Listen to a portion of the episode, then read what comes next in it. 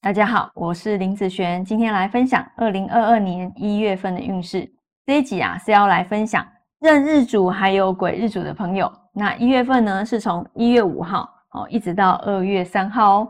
等一下我会依照财运、感情、工作、健康的顺序分享下去哈。第一个，我们先来分享财运的部分。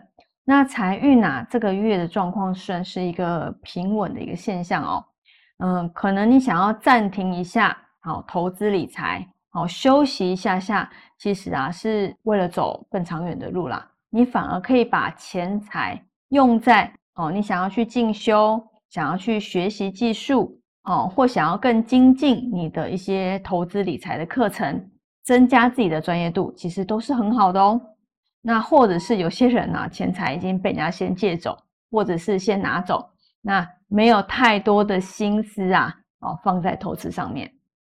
那在感情运方面来说呢，以女生来讲啊，这个月的感情运算是不错的哈。那有感情的朋友呢，有些事情啊，也就讲开了，就没有什么了。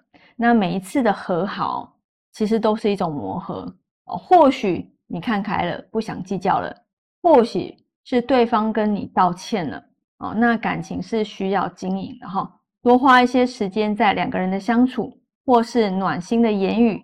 对方都会感受得到哦。那单身的朋友，异性缘其实也不错嘛。那如果有发言的场合哈，要多发言，刷一下存在感哈。有主见的人也会比较吸引人气哦。